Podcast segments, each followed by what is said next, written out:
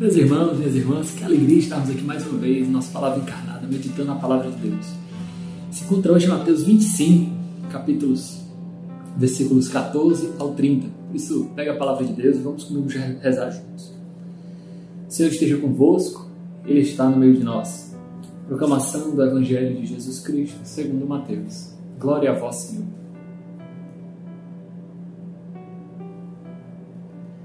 Naquele tempo disse Jesus a seus discípulos esta parábola. Um homem ia viajar para o estrangeiro, chamou seus empregados e lhes entregou seus bens. A um deu cinco talentos, a outro deu dois e ao terceiro um, cada qual de acordo com a sua capacidade. Em seguida viajou. O empregado que havia recebido cinco talentos saiu logo, trabalhou com eles e lucrou outros cinco. Do mesmo modo que havia recebido dois, lucrou outros dois. Mas aquele que havia recebido um só, cavou um buraco na terra e escondeu o dinheiro do seu patrão. Depois de muito tempo, o patrão voltou e foi acertar contas com os empregados. O empregado que havia recebido cinco talentos entregou-lhes mais cinco, dizendo: Tu me entregaste cinco talentos. Aqui estão mais cinco que lucrei. O patrão lhe disse: Muito bom, servo bom e fiel. Como fostes fiel na administração de tão pouco, eu te confiarei muito mais Vem participar da minha alegria. Chegou também o que havia recebido dois talentos e disse: Senhor, tu me entregaste dois talentos. Aqui estão mais dois que eu creio. O patrão lhe disse: Muito bem, servo bom e fiel. Como fostes fiel na administração de tão pouco, eu te confiarei muito mais. Vem participar da minha alegria. Por fim, chegou aquele que havia recebido um talento e disse: Senhor, sei que és um homem severo, pois colhes onde não plantastes e ceifas onde não semeaste. Por isso fiquei com medo e escondi o teu talento no chão. Aqui tens o que te pertence. O patrão lhe respondeu, servo mau e preguiçoso. Sabias que eu colho onde não plantei e que ceifo onde não semeei. Então devias ter depositado meu dinheiro no banco para que, ao voltar, eu recebesse com juros o que me pertence. Em seguida, o patrão ordenou: Tirai dele o talento e dai-o àquele que tem dez porque todo aquele que tem será dado mais ainda, e terá em abundância. Mas aquele que não tem, até o que tem lhe será tirado. Quanto a esse servo inútil, jogai-o fora, na escuridão, ali haverá choro e ranger de dentes. Palavra da salvação. Glória a vós. Meus irmãos, essa parábola, em primeiro lugar, ela nos cura o nosso coração ela corrige o nosso coração de uma falsa visão de misericórdia de Deus. Porque no primeiro momento, a leitura mais apressada, mas por que, que Deus, Jesus, tão misericordioso, ele tira o talento daquele que tem tão pouco e dá para aquele que tem mais, né? Às vezes, infelizmente, nós temos essa visão meio paternalista de Deus.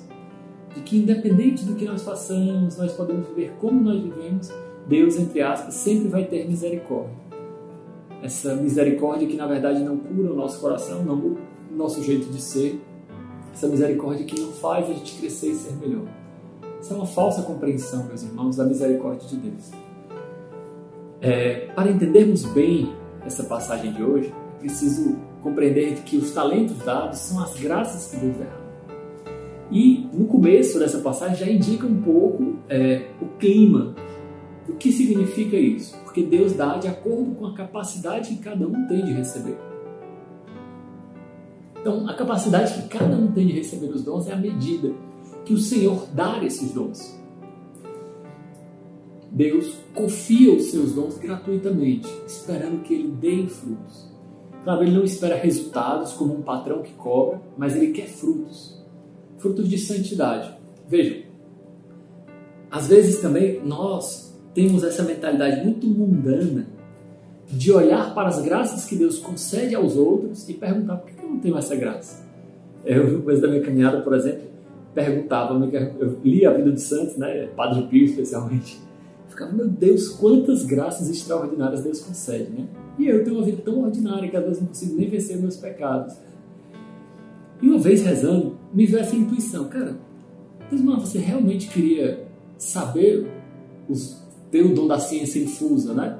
Ou seja, saber as coisas escondidas, entender, saber os pecados das pessoas. E aí eu pensei, não, acho que não, porque se eu já julgo muitos outros sem saber os seus pecados, imagine se eu soubesse. Né? Então, quem é fiel no pouco, Deus confia mais, ao mesmo tempo que Deus dá os dons para a gente, medida que nós temos capacidade de recebê-los. Por isso, nós nunca podemos ter inveja da graça fraterna. Isso é, inclusive, uma das jaculatórias da ladainha da humildade, né? Da, é, da inveja da graça fraterna é livrar do Senhor. Né? Então, isso deve, essa parábola deve fazer com que nós olhemos para o nosso interior. Quais foram as graças que Deus me concedeu? Quais foram os talentos que Deus me concedeu? Claro, podem não ser cinco talentos, podem não ser quatro talentos, mas eu recebi alguns talentos de Deus e preciso ser fiéis a eles, corresponder à graça de Deus hoje. Não ser indiferente, ou seja, um, um, modo de retroceder, um modo de voltar atrás pela indiferença, de não querer corresponder àquilo que Deus me deu, mas ao mesmo tempo não ser invejoso, pedir coisas, graças que Deus ainda não me concedeu. Eu preciso da fidelidade do hoje. Isso é uma coisa, é um ponto fundamental. E todos nós recebemos dons e seremos cobrados por eles. Esse, esse sentido de urgência, é fundamental para viver um bom cristão. Um cristão que ele é, perdão da palavra, lesado, né? um, perdão, um cristão que é acomodado em querer ter somente uma vida tranquila, infelizmente esse homem, essa mulher está longe do caminho do Evangelho. Ele pode eventualmente nem cometer grandes pecados, não ser um grande assassino, um, um, grande viciado, pode ser, não necessariamente vai ser um glutão, um homem que come, que faz banquetes, né? ou que usa muitas drogas e não. Mas mesmo sendo um homem sem grandes pecados, ele se encontra distante da vida do evangelho, do caminho do evangelho, por quê? Porque ele não faz frutificar os dons que ele recebeu. E aqui, meus irmãos, quantas vezes nós somos acomodados, acomodados, porque não fazemos frutificar tantas graças que Deus nos deu. É interessante isso. Quando somos chamados para um carro, numa empresa, nós sem medida e incalculadamente, muitas vezes não vemos o quanto tempo aquilo vai nos gastar e etc.